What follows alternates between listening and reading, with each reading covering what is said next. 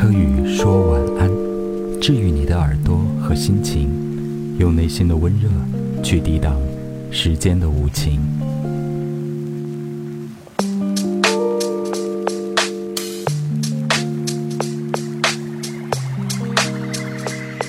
结束一天的工作和生活，才是真正照料自己的时间。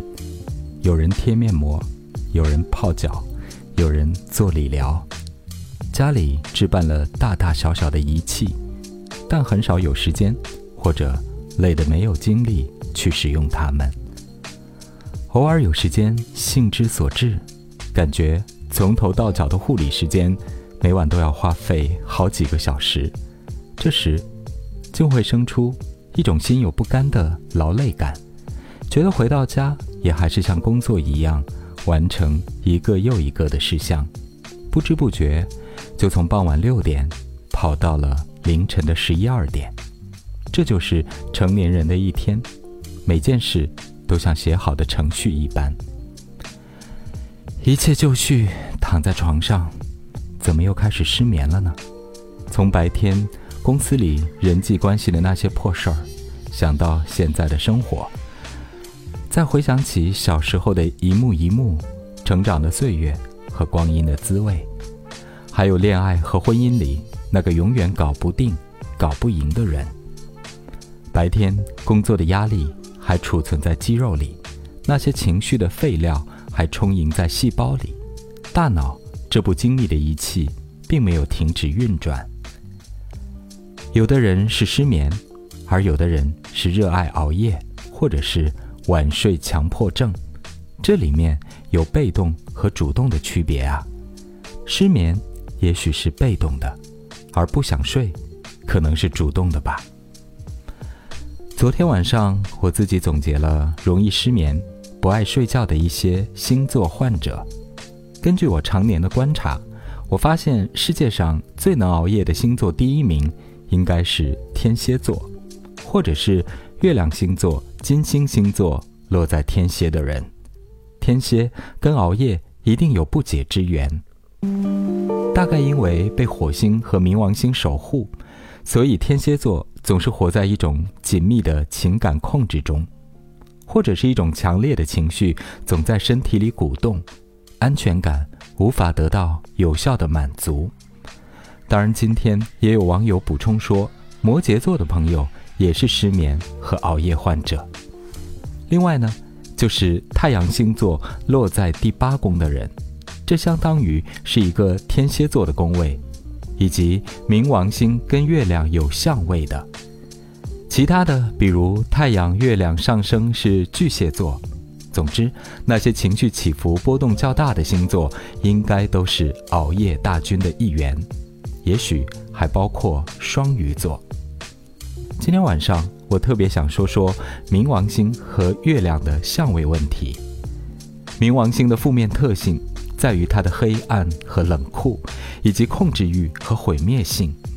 当它与敏感脆弱的月亮在个人星盘里形成相位，就代表着我们总会感到心情的波动起伏、孤独或者伤心。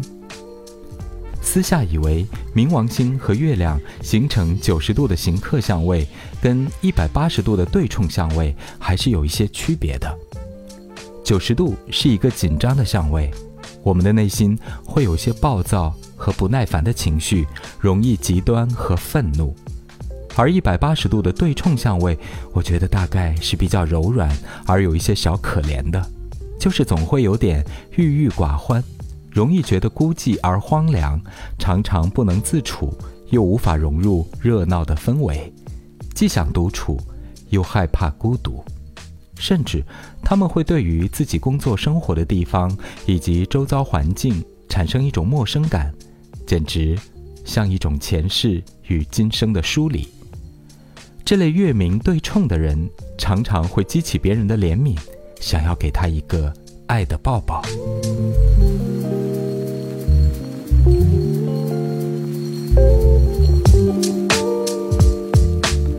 这种情绪的压抑和苦闷。会让我们失眠，脑子里不得安静，心情里不能放松，我们的身体肌肉和情绪都是紧绷的，所以总是不能体会到一种爱的温暖与抚慰。这会让我们在夜晚独处的时候，想要通过不眠不休来不停的满足自己。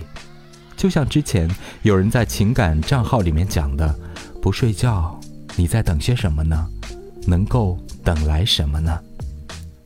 在睡觉前，我们应该做的第一件事情就是清空大脑，把那些前尘旧事和现实艰难全部清除出大脑。它只会陡增我们的烦恼与无助。还记得那句话吗？太阳底下没有心事，太阳照常升起。哪朝哪代不是这些波折与坎坷呢？紧抱着那些小情绪，并不能怎么样。你也应该总会发现，第二天醒来，一切都烟消云散了。人就是太想解决问题了，现代人更是全民强迫症。殊不知，很多的事情，很多的问题，它不用解决。你忘了，自然，自然界，就是很自然的吗？好像你不是自然界的一部分。对哦，从工业社会以来，人就逐渐脱离了自然界，变得精明时尚、自以为是、私欲膨胀、愚蠢又腐朽。人们大多数时候都会采用物理的办法来治疗自己。比如说，我的前领导说，她老公每天晚上回家就十万火急的去煮红枣汤，好像担心失眠这头怪兽睡觉时会吃了他。除了要把大脑清空，当然还要将身体里大腿里储存的压力释放出去。每次打开微博，我们都可以看到各种床上瑜伽的小视频。肌肉里储藏的压力会导致情绪的紧绷。而情绪的紧绷又会造成肌肉的紧张，这真的是双重作用啊！我一直喜欢陈珊妮的一首歌，叫《亲爱的，你在烦恼些什么呢？》你在烦恼些什么呢，亲爱的？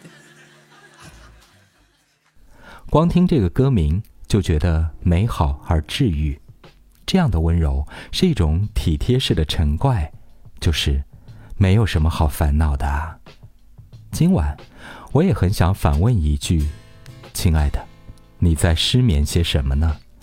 多么的无辜和心疼啊！虽然在别人催我睡觉的时候，只会激起我的怒火和叛逆，但还是自己告诉自己，早点睡吧。”